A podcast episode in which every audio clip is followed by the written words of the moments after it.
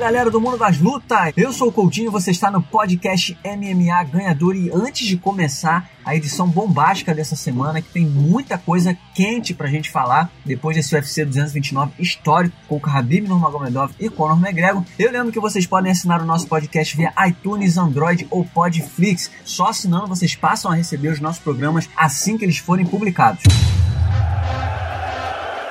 Ladies and gentlemen.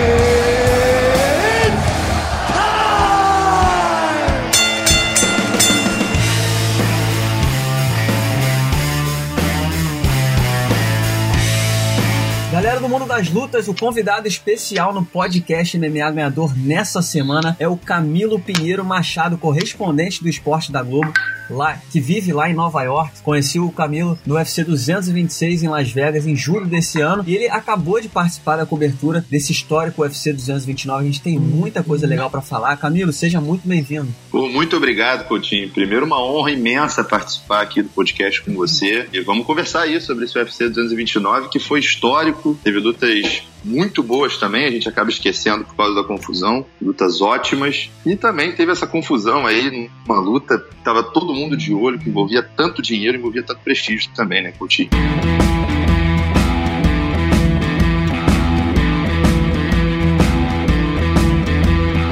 antes da gente falar da confusão, eu queria falar é, da parte esportiva, né? A gente sabia que, que essa luta entre o Khabib e o Nurmagomedov e o Conor McGregor era uma expectativa muito grande, porque eram, era, a gente estava na expectativa para saber qual seria o estilo que ia sobressair, né? A gente tinha a expectativa de que se o Khabib conseguisse colocar para baixo, ele ia dominar, e se o Conor conseguisse manter a luta de pé, o estilo dele ia sobressair, já que ele tem uma trocação poderosa. Em relação ao resultado da luta, o Khabib venceu finalização no quarto round, dominou o combate inteiro, poucas vezes teve em perigo, até na trocação ele abalou o Conor. Qual foi a sua reação? Você já esperava é, uma vitória do Khabib? Alguma coisa te surpreendeu é, é, mais? Como é que você avalia o desempenho dos dois dentro do octógono? Olha, Coutinho, eu acho que a grande surpresa foi não ter surpresa. Eu estava lá com a equipe do, do Combate.com, a gente teve a oportunidade também de conversar com outros jornalistas que estavam lá. Eu estava com o Marcelo Baroni, Marcelo Rússio, estava com a Evelyn Rodrigues também, que é correspondente lá em Las Vegas. E a gente esperava uma bomba entrar do McGregor. Na verdade, a gente esperava o McGregor esperar uma bomba entrar, porque a gente sabia que o Khabib tinha esse estilo dominante, que ele ia tentar impor esse volume de luta que ele tem, que é absurdo, todos os rounds. Ele acaba fatiando o adversário, né? Ele não é um cara que tem uma característica é, de liquidar a fatura muito cedo. E foi exatamente isso que aconteceu. Na verdade, a grande surpresa, eu acho, foi o Khabib ter até, assim, eu acho até que ele teve alguma vantagem em pé também. Sim. Ele acertou aquele, aquele soco no, no Conor, um soco que o Conor não achou no Khabib. O terceiro round, especificamente, em que o Conor, eu nem vi se no resultado oficial o Conor ganhou ou não. Ganhou, Coutinho? Ele ganhou confesso, o terceiro round? Confesso o que, não, confesso que eu não vi também Porque- não, mas eu acho que não, porque isso não foi falado, isso seria assunto. Porque, né? exatamente, porque eu acho que assim, a gente fica muito.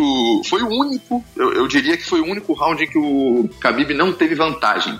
Foi onde o McGregor ajustou a defesa dele, ajustou a defesa dele ao ataque do Khabib nas pernas dele, mas a gente fica muito, eu acho, inclinado a achar que o McGregor ganhou só porque foi muito diferente dos outros rounds. Os outros rounds foram massacres do Khabib. O McGregor não viu a cor da bola. Foi até um pouco a realidade, né? Quando a gente vê a realidade, quando a gente vê que não tem mais um microfone na frente do McGregor, quando não tem mais aqueles holofotes, aqueles irlandeses em volta, é um contra o outro ali. E a realidade foi muito dura pro McGregor. Eu não imagino hoje, sendo bem sincero, Coutinho, já adiantando aqui que a gente pode falar pra frente do Khabib, e eu não imagino hoje, Ferguson tá muito bem, tem, tem grandes atletas na categoria, mas eu não imagino um atleta que possa superar hoje no Magomedov. É, eu tô contigo também. Acho que foi uma performance é, é, bem é, dominante. E o que mais impressionou, o que mais chama atenção também é que o Khabib mostrou muita inteligência, né? Porque se a gente parar pra pensar, no primeiro round o Khabib fez o, que era esperado, que era colocar pra baixo, fazer o Conor gastar energia. No segundo round,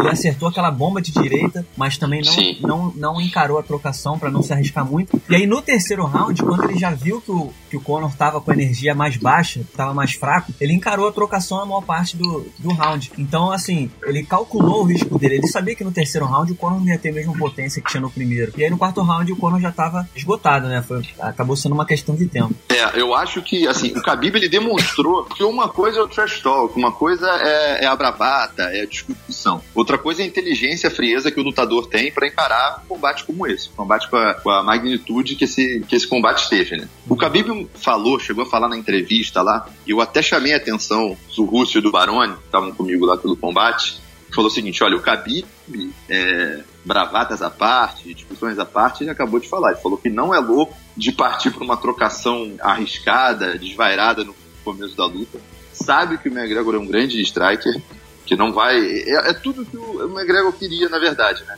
Que o Khabib entrasse num jogo que não, que não fosse dele. A gente viu o que aconteceu com o José Aldo, a gente viu o que aconteceu com outros grandes strikers até, é, é, que lutaram contra o McGregor, e não é a melhor estratégia. O Khabib é, ficou o tempo inteiro sendo questionado se ele ia se abalar com o que o McGregor falou. Eu tenho uma visão um pouco diferente, acho que das pessoas que eu conversei lá na minha opinião, acho que ele não entrou no jogo do, do McGregor, não. Acho que ele foi realmente muito frio. Teve um momento da luta, tô falando durante a luta, depois, aí é um outro assunto. Uhum. Mas durante a luta, enquanto a luta estava valendo, Coutinho, teve um momento que é muito. Se a gente for ver o replay, os amigos e forem ver o vídeo de novo da luta, quando ele acerta o soco no McGregor, acerta uma bomba no rosto do McGregor, só que ele vai para trás, porque o McGregor estava fazendo um movimento, naquele momento ali, estava fazendo um movimento também de soco ao, ao, ao Khabib. Ele mexeu o braço esquerdo. Uhum. E o Khabib dá, um, dá uma recuada, ele dá um passo atrás.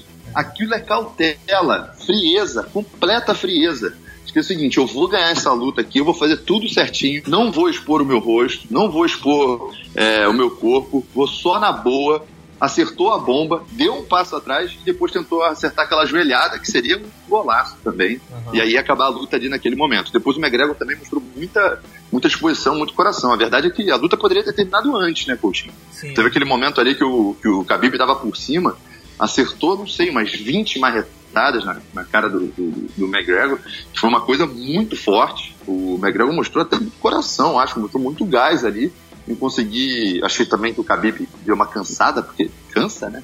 Uhum. Bater tão forte em tão pouco tempo, mas poderia ter se liquidado antes. Agora, quando acabou a luta, eu acho que esse foi o problema também, talvez. Ele estava tão concentrado, tão envolvido com o que estava acontecendo, que foi uma descarga emocional muito grande. Muito grande. Até porque, assim, foi. foi barba, cabelo e bigode, né? Ele ganhou do cara em cima, foi para baixo, finalizou, Pô, o McGregor, imagina se o McGregor apaga e não quer bater. O que, que ia ser aquilo ali, aquela cena ali, pra história do UFC. E aí ele teve uma, uma, eu acho que ele teve uma descarga de energia, uma descarga de emoção, foi incitado, foi incitado pelo, professor de jiu-jitsu, pelo técnico de jiu-jitsu do, do McGregor, e aí não aguentou, driblou lá o segurança e tudo aquilo aconteceu. Agora, eu acho que durante a luta, durante a luta, o McGregor não entrou na cabeça. Essa coisa de entrar na cabeça também é uma outra discussão, mas ele não abalou a luta do Khabib. Isso que eu quero deixar claro, entendeu, Coutinho? Na uhum. minha visão. Sim. A luta do Khabib não foi abalada não, pelo que aconteceu, pelo que aconteceu é, é, nas discussões.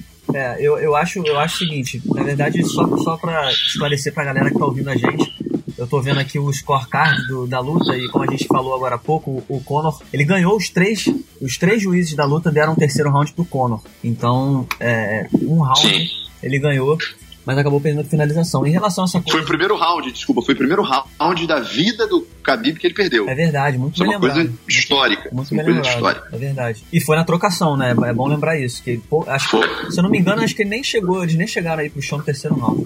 Mas enfim. Não conseguiu, não é. conseguiu. Khabib não conseguiu. Mas enfim, em relação a essa coisa de, do Conor entrar na cabeça, era uma das questões também que a gente tinha antes da luta, né? A gente tinha essa expectativa, porque o Conor ele é incansável nessa guerra mental, ele sempre encontra formas criativas de atingir os, os rivais. E na minha opinião é o seguinte, na minha opinião ele até conseguiu irritar o Khabib, mas o Khabib teve frieza o suficiente para fazer exatamente o que o Conor faz contra os rivais, que é separar as coisas. Quando a luta começa, não tem emocional, é trabalho e, e acabou. Só que aí, quando a luta acabou, voltou todas as provocações, o Dylan Dennis falou as besteiras dele, e aí o, o Khabib acabou perdendo a cabeça. Eu acho que o Khabib, o mérito do Khabib foi perder a cabeça. É até estranho a gente falar isso, né? Mas perder a cabeça na hora certa. Foi, digo na hora certa porque na hora da luta podia prejudicar o resultado. Mas ela, acabou que sendo, no final das contas, é, foi aquela cena horrorosa. para quem tá ouvindo a gente, já vou introduzir o assunto. Que logo depois de finalizar o Conor McGregor, o, Khabib pulou o octógono, voou, né, dando uma pesada assim em cima do, do Dylan Dennis da equipe do Conor McGregor iniciou uma confusão generalizada. E aí vários vídeos circularam na internet é, durante a madrugada. Foi difícil até da gente entender cada passo da confusão mas no geral só para explicar a galera que está ouvindo o que eu consegui entender foi que depois que o Khabib pulou no meio da equipe do McGregor tem um vídeo que mostra que o McGregor tentou pular para ajudar a própria equipe enquanto o McGregor estava tentando pular o cage um companheiro de treino do Khabib também estava tentando pular e aí o Conor já atacou esse companheiro do Khabib é, e aí o Conor desceu do, do octógono e aí foi quando chegaram os dois membros da equipe do Khabib que atacaram o Conor, o Conor acertou o soco em um, foi atacado por outro por trás, enfim, uma confusão lamentável. Onde é que você estava, Camilo, na hora que tudo começou? Como é que foi para você é, é, acompanhar essa, essa confusão? Olha, Coutinho, eu tava, eu não estava vendo ao vivo. Eu estava no Media Room, você sabe muito bem onde fica, já tivemos juntos uhum. é, lá em Los Angeles, numa, no Media Room desses. Na verdade foi em Vegas, né? Foi em Vegas foi, a gente esteve junto. Isso. Tô confundindo, já são tantas. Que. E aí eu tava com a imprensa do mundo inteiro. A gente fica numa área que eles chamam de é, Live Shot Area, Live Shot Room, que são as entradas ao vivo logo depois da luta. Uhum. Eu estava acompanhando a, a, Evelyn Rodrigues, a nossa repórter. É, a gente tava, eu estava fazendo ali um trabalho meio de, meio de campo ali, de TV, de, de, de site também, pegando as aspas, né, pegando o que cada um diz. Só que ali a gente tem uma amostragem muito legal, porque tem jornalista russo, tem jornalista irlandês, tem jornalista é, da Inglaterra, tem muito jornalista americano, claro. Tem muito assessor que fica circulando do UFC. E olha, Coutinho, vou te falar um negócio. A luta não surpreendeu. A luta não surpreendeu. Todo mundo sabia que o Khabib poderia provocar esse tipo de domínio, assim. Poderia mostrar esse tipo de domínio. Mas o que aconteceu depois deixou todo mundo muito triste, sabe? Muito triste mesmo, muito triste. Não era nem. Era tristeza, sabe? Era uma coisa de decepção. Porque as pessoas amam o esporte, as pessoas amam o UFC. E a partir do momento que acontece um negócio desses, Aí já, todo mundo já pensa, pô, olha quanta gente avançou e olha essa luta espetacular que foi, esse evento espetacular que foi, e amanhã na ESPN, na Fox Sports, no próprio Sport TV, em todos os canais, uhum. o que vai ser mostrado, o que vai ser destacado, vai ser uma pancadaria generalizada, uma coisa que não tem nada a ver com luta, tem a ver com briga, tem a ver com, com violência mesmo, cenas muito violentas, algumas cenas até covardes, é, que colocaram em risco, colocou em risco muita gente. Eu acho que, na verdade, a tragédia não aconteceu, a tragédia poderia ter acontecido. O que a gente precisa falar sobre isso. A tragédia poderia ter acontecido.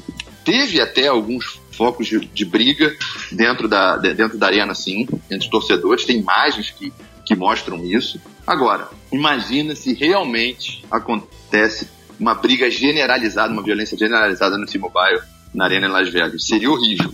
E aí, Coutinho, eu acho que também a gente precisa fazer um contraponto. O que o Khabib fez é indisculpável. É indisculpável. Qualquer suspensão, aí eu acho que cabe a, a Comissão Atlética de Nevada, cabe ao UFC, cabe aos patrocinadores, ao mundo da luta, analisar, avaliar e mensurar o tamanho é, da penalização que ele vai sofrer. Agora, é, a gente precisa falar, a gente precisa conversar sobre esse tipo de discussão, esse tipo de ofensa que acontece antes da luta, uhum. que assim, isso é uma coisa muito específica do UFC, muito específica do mundo da luta. Eu não vejo em outro esporte uma pessoa ofender a outra, ofender a religião da outra, é, fazer é, é, gestos racistas, gestos xenofóbicos, é, como que acontece com o McGregor, por exemplo, como, como aconteceu com o Charles Sonnen, por exemplo. Eu acho que tem, não é nem exagero, eu acho que é, é descabido, é errado, é ilegal, é ilegal. E tem que haver algum limite para isso. Porque o Khabib, eu, eu, eu ouço muito da luta, ah, mas ele é bom pro show, o, tô falando do McGregor. Ah, mas ele é bom pro show, mas ele promove, ah, mas é um trash talker, mas não sei o quê. O Khabib avisou desde o início que não aceitava o tipo de ofensa que estava sofrendo. Não estou falando que ele está certo, ele está completamente errado, mas colocado que ele está errado, colocado que ele está errado, eu acho que as pessoas em volta possuem responsabilidade sim. O UFC possui responsabilidade. Sim. Porque usou imagens, imagens de um crime cometido pelo McGregor. O McGregor cometeu um crime em Nova York aqui, é, é, colocando em risco a vida de, de outros atletas, que é um absurdo, que é um absurdo. Isso foi muito pouco falado, entendeu? E não puniu, então, assim, né? Não puniu. Não punido. Não punido, nem um pouco punido. Na verdade, promovido, né? É, promovido. É, ganhou uma bela bolsa para lutar contra o Khabib. foi ovacionado lá, foram muitos irlandeses. Tinha um clima, o clima, o, o time era todo do Conor. Todo, todo, todo do Conor. Você não imaginava, se chegasse uma pessoa que não tivesse visto uma luta, que não conhecesse o Khabib, ele não ia conseguir acreditar que o Conor ia perder aquela luta. Que o Conor provavelmente iria perder aquela luta, entendeu? Sim. Você olhava nos cassinos irlandeses já bêbados, bebendo e comemorando uma vitória antecipada que não queria existir, que, prova que, que dificilmente iria existir, né? Sim. Foi incitado hoje o time do, dos irlandeses, o time do, do Conor, entrou muito forte na pilha também, comprou a pilha. Parecia que era um, uma briga de gangue de irlandeses contra gangue de russos, mas incitaram ódio ali, incitaram ódio. E quando o cara chamou o Khabib, o Khabib estava numa explosão de, de emoção, ele, ele, ele, falou que ele ia fazer, praticamente, assim, que ele não ia levar desaforo para casa. Nem ele, nem os companheiros dele, nem o primo dele, nem o irmão dele que estavam com ele, até o assessor, agora esqueci o nome do, do assessor, é, que faz um papel também de tradutor, o empresário. É sempre com, com terno, não é, não é um empresário. Ele, ele até faz o meio de campo ali, de manager também, mas ele não é. Ele foi, ele foi, ele foi detido. Tem uma foto dele detido e, mas eu acho que eles estavam até felizes de terem sido detidos. Porque ali era uma questão de honra para eles, entendeu? Uhum. Ali era uma questão. Ouviram muito, ouviram muito. E até tem um vídeo depois de todo mundo já são e salvo, numa sala comendo pizza e vendo a luta depois e rindo e comemorando. É uma vitória cachapante do, do Khabib, né? Foi uma vitória muito dominante, assim. E aí você começa a ver que o, palha, que o, que o, o, o palhaço fica sozinho. Que, que o palhaço que eu digo como se fosse assim, fazendo uma alusão mesmo metafórica uhum. ao cara que faz o show antes, mas chega na hora, né? É, com, com, com o seu nariz vermelho, acaba com as luzes, acaba tudo, o palhaço fica solitário ali no, no salão, no, no, palco, que era o McGregor depois. Uhum. Chegou a fazer uma postagem, ao be falou, eu vou, vou, voltar, eu quero o rematch, eu quero a revanche, que já vi no teu canal encarada, é, a tua opinião, Coutinho, e concordo plenamente. Eu acho que assim, o cabelo não faz sentido. Não faz sentido nenhum. Ele já era o campeão, pegou um cara que não lutava dois anos, deu uma surra num cara que ficou ofendendo ele que não lutava dois anos. Agora ele tem que fazer, agora a fila tem que andar. Agora ele tem que ir pra cima do Ferguson. Agora ele tem que fazer uma super luta com, com alguma, alguma grande lenda. Ele tem que andar pra ele, tem que fazer alguma coisa pro legado dele, pra, pro nome dele. Se ficar lutando de novo com o Conor, vai dar muita moral pra um cara que mostrou não merecer. Não estou falando que o Khabib está certo. Está completamente errado. Agora, vendo o que tudo que aconteceu antes da luta, você consegue entender o que aconteceu, né, Coutinho? É, e até pelo bem do esporte, né, cara? Vamos dar um tempo nessa rivalidade. Se os dias se enfrentarem de novo, que seja daqui a um tempo. Acho que não é o momento de fazer uma revanche imediata. Eu acho que não contribui em nada pro esporte. E, e até é, é, essa discussão que você viu aí em relação é, à responsabilidade do UFC. Eu escrevi no ganhador essa semana um texto falando sobre isso, o quanto quanto é ruim, quanto foi ruim pro esporte ver dessa cena. E o que mais me chama a atenção é o seguinte: a gente sabe que quando o Conor luta, o Conor não atrai só o público da luta. O Conor atrai todos os públicos possíveis. Tem até a galera que gosta de cinema, tem galera dos, dos outros esportes. É, quando o Conor luta, são atenções de diversos ramos que são voltadas é, para o MMA. Então muita gente estava assistindo, era um momento, um ponto alto do esporte, exatamente para as pessoas assistirem uma grande luta de MMA. E acabou que as manchetes foram tomadas por conta dessa pancadaria, essas cenas lamentáveis. Então os dois contribuíram de forma é, notória, de forma ruim pro, pro, pro MMA, pro desenvolvimento do MMA, pra imagem do MMA. Mancharam feio. E por isso eu acho que os dois têm que ser punidos é, de forma igual. Não tem essa de dois pesos e duas medidas. Me incomoda muito depois da luta o, Conor, o Dana White dizer que o Conor não teve culpa, que ele tava no octógono é, e foi atacado. A gente viu que o Conor também deu um soco é, no, quando a confusão começou. Acho que não tem muito essa de quem bateu primeiro. A, a, discussão não tem que ser essa. A discussão tem que ser como é que a gente chegou a esse ponto. E eu acho, na minha opinião honesta, é que o UFC deveria ser responsabilidade, ter, ser responsabilizado também. Eu acho que é muito fácil o Khabib pegar uma punição, o Conor pegar uma punição, os dois tomarem multa e vida que segue. Eu acho que o UFC também tem que ter responsabilidade, eu até escrevi sobre isso. O UFC hoje, ele tem um código de conduta, só que o, o que é curioso, e até um, é um fato mais é, detalhado para se debater, mas os lutadores, eles têm independent contractor, são independent contractors, então é, eles é como se fossem contratados de forma independente, então eles não necessariamente têm que seguir esses códigos de conduta fora de competição, que não é o caso de sábado. A confusão toda aconteceu é, no evento do UFC. Então eles merecem ser punidos pela organização. E como você bem lembrou, essa confusão de Nova York, o Conor sequer tomou uma punição do UFC. Então eu acho que já está na hora de colocar um freio, entendeu? O UFC tem que ser responsabilizado, tem que receber uma multa também. E aí, esse, o fato do UFC receber multa facilita até na hora do UFC chegar pro Conor e falar: olha só, meu filho, a gente está sendo multado e como você estava envolvido, você também vai contribuir no pagamento dessa multa, vai tomar uma multa também e tudo mais. Porque eu sei que eu, eu entendo que hoje é difícil pro UFC é, segurar a onda do McGregor. É um cara que, que, rende muito lucro, mas eu acho que no final das contas, os valores milionários que ele gera, que ele gerou junto com o Khabib, não são maiores que os valores das artes marciais, os valores do esporte que vem crescendo há tanto tempo.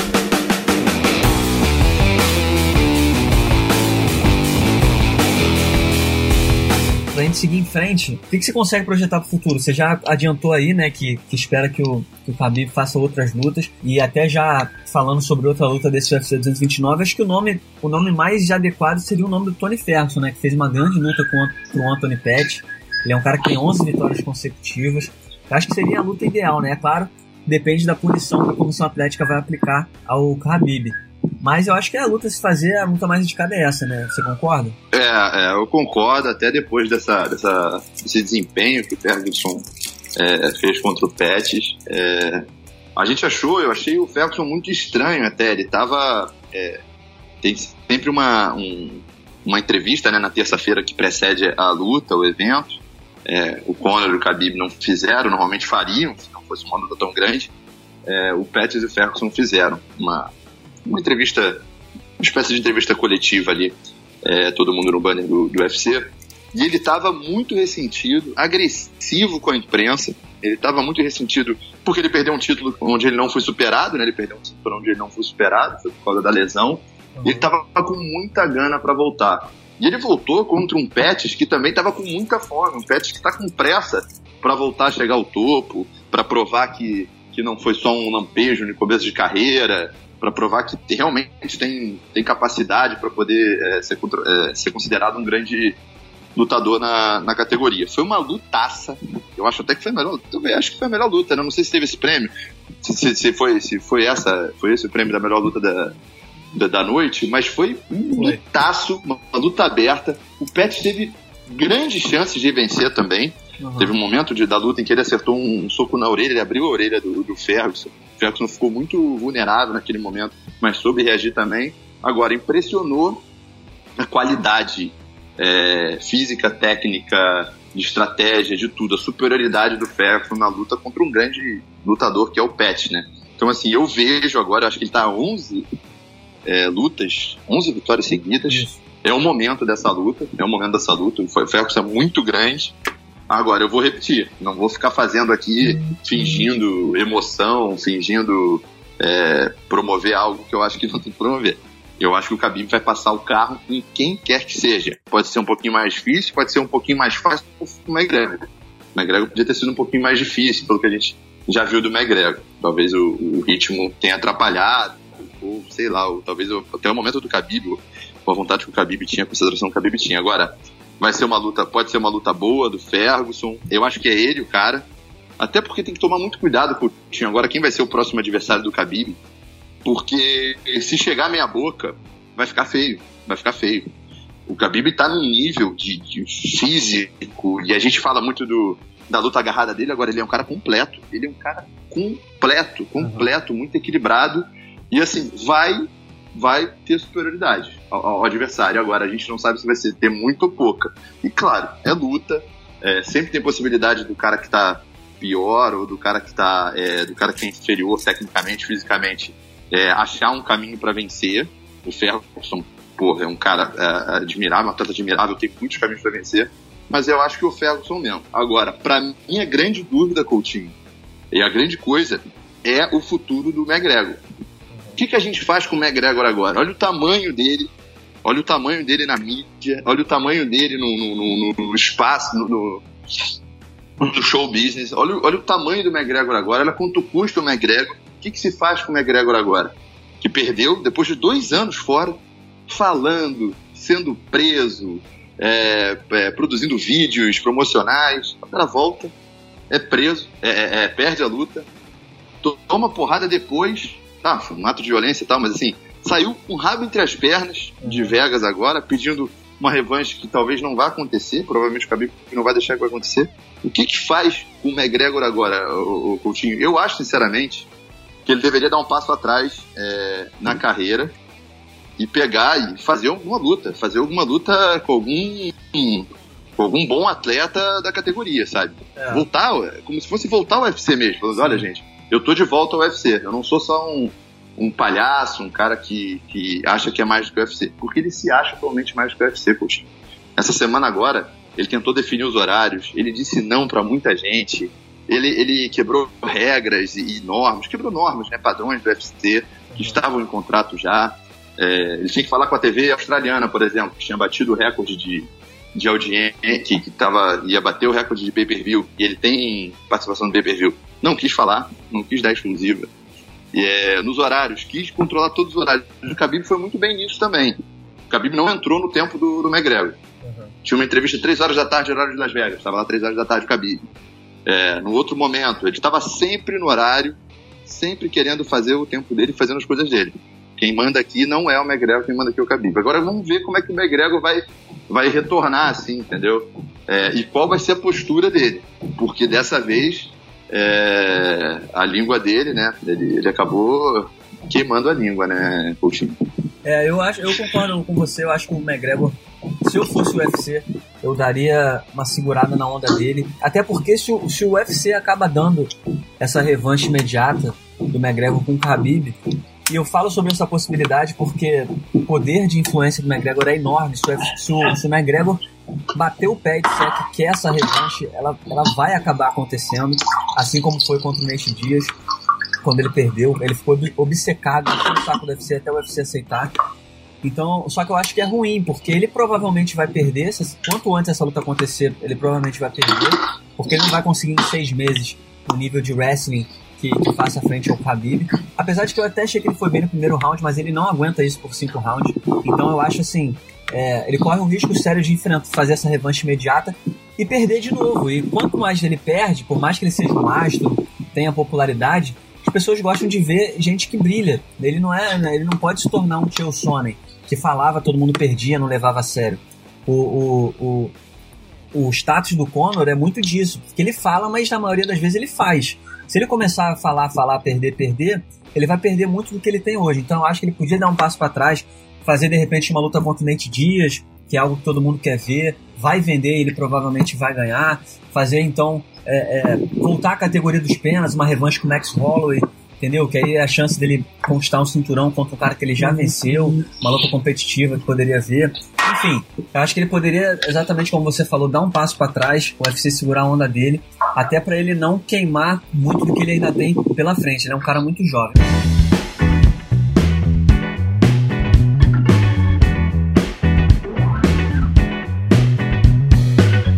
Agora, Camilo, para a gente encerrando o nosso papo, queria que você destacasse, você que também acompanhou de perto o desempenho dos brasileiros nesse UFC 229. A gente teve a vitória do Jussier Formiga contra o Sérgio Pet, foi uma vitória importantíssima, que coloca o brasileiro. Se eu não me engano, o ranking foi atualizado, agora ele está na segunda posição, ele só está atrás do Demetrio Johnson, que perdeu recentemente para o atual campeão, o Henry Cerrudo. A gente teve também a derrota do Alan Patrick, né, para o Scott Holtzman por nocaute. E teve também a participação do Vicente Luque contra o Yalin Turner. Desses três brasileiros, que é, é, o que você gostaria de destacar? Como é que foi acompanhar a semana deles e o que, que você consegue já projetar de futuro? É, eu vou começar, eu vou começar pela derrota, né? Pela derrota brasileira, pelo Nugget. É, que foi uma coisa assim, ele, até aguentou bastante, mas ele não teve chance em nenhum momento da luta. É, pô, é uma figura simpaticíssima, é, parece que foi estava é, muito motivado para a luta, a gente conversou com ele antes, mas as coisas não aconteceram. As coisas não aconteceram para ele durante, durante a luta. Ele até suportou bem, teve coração. Era para ter acabado antes, até se ele não tivesse resistido. Resistiu. É, mas foi uma, uma, uma, derrota assim incontestável, sabe? Derrota nocaute contestável. É, passando para os vitoriosos, os que venceram, foi muito engraçado ver o Formiga, porque a gente estava no Media Room e apareceu o Durinho. O Gilberto Durin, que estava lutador do UFC, lutador brasileiro do UFC, é, também é, disputa campeonato de jiu-jitsu. E ele já treinou com o Formiga. Então, quando o Formiga é, segurou nas costas do adversário, quando ele conseguiu agarrar as costas do adversário, o Durinho olhou para mim, olhou para Evelyn e falou: Olha, Camilo, ele não vai sair daí nunca mais. Já treinei com ele, é um carrapato. Ele não vai sair daí nunca mais. E não saiu nunca mais. Ele sempre agarrava nas costas do adversário e, eu acabava um round ele dominando é, o adversário. Então ele fez uma vitória segura, muito inteligente, muito seguro, muito, muito firme, muito frio é, e conseguiu a vitória também. A outra vitória brasileira foi do Vicente Luque, que mostrou muito talento. É, ele pegou um, um adversário estreante, que estava fazendo uma luta segura também.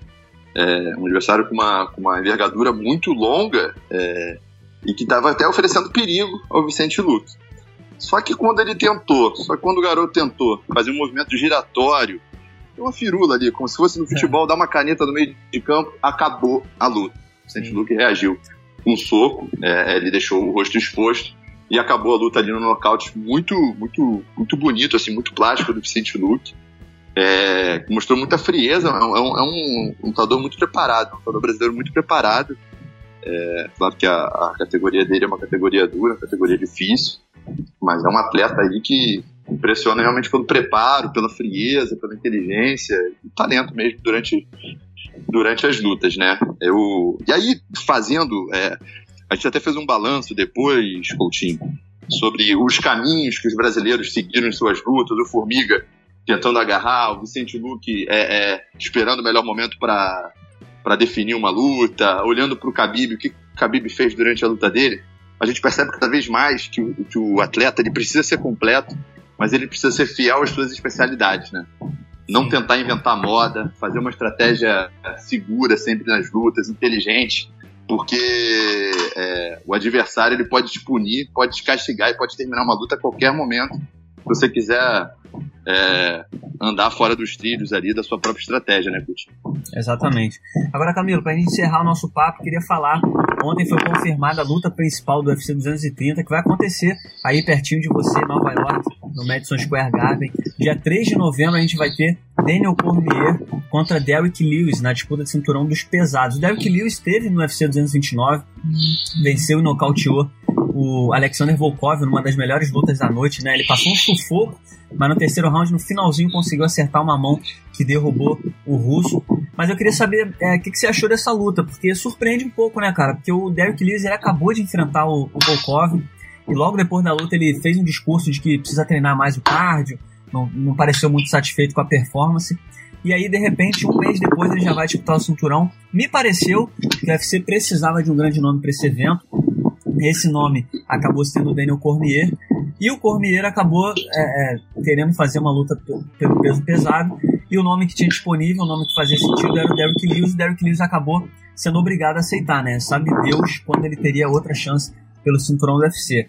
Mas eu queria saber, é, no geral, o que, que você achou dessa decisão do UFC de escalar essa luta como luta principal do UFC de Nova York? Eu acho que faz todo sentido, acho que ficou mais fácil para todo mundo. Ficou bom pro Cormier, ficou bom pro Lewis, ficou bom pro Cormier porque provavelmente ele vai vencer. E é, ele não quer pegar o John Jones, ele não quer fazer uma luta de outro mundo, acho que ele tá querendo encerrar a carreira de forma é, é, honrada, né? Ele tem uma carreira brilhante, uma das maiores da história do UFC. E o Derek Lewis é um, é um, é um adversário digno é, para ele vencer, mas também acho seguro. Acho que, acho, claro que nessa peso pesado não existe essa de vitória segura, mas provavelmente é, vai vencer, assim, tá mais pro Cormier.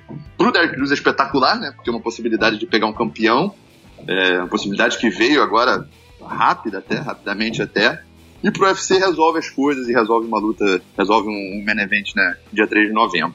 O Derek Lewis tem uma coisa muito curiosa que é o seguinte: há dois meses, há exatamente dois meses, a gente estava em Vegas e a gente viu juntos é, uma luta em que ele foi vaiado depois de uma vitória por, por decisão do, da arbitragem. Uhum. Foi uma luta que teve muito pouco combate, realmente, assim.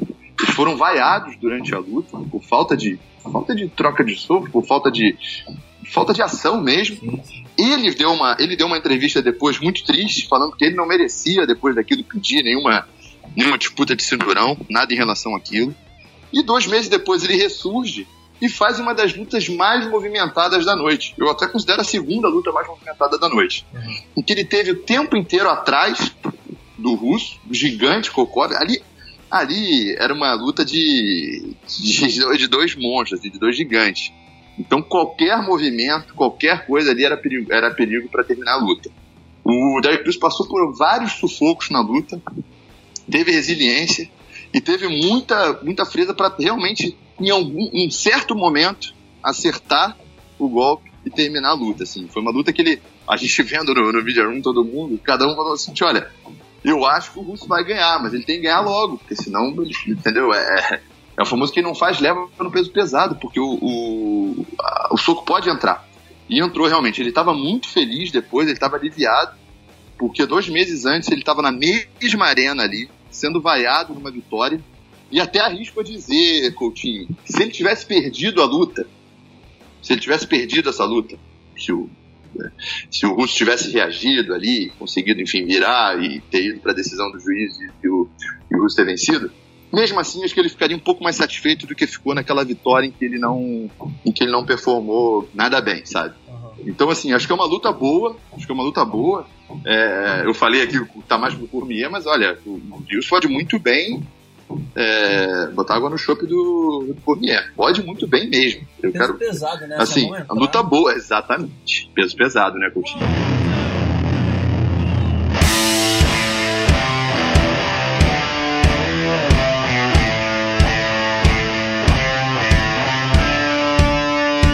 Cara, queria te agradecer muito. Vai estar nesse UFC 230? Eu vou, eu vou estar aqui. Vou estar aqui com, com o Rafael Marinho. Estaremos é. aqui fazendo. Depois a gente faz Denver ainda. Bacana. Então, galera, estiver ouvindo a gente, pode ficar ligado lá no combate.com que o Camilo vai participar dessa cobertura mais uma vez, contribuindo aí pra galera de lutas. Camilo, muito obrigado pela sua participação. Foi um prazer ter você aqui com essa resenha.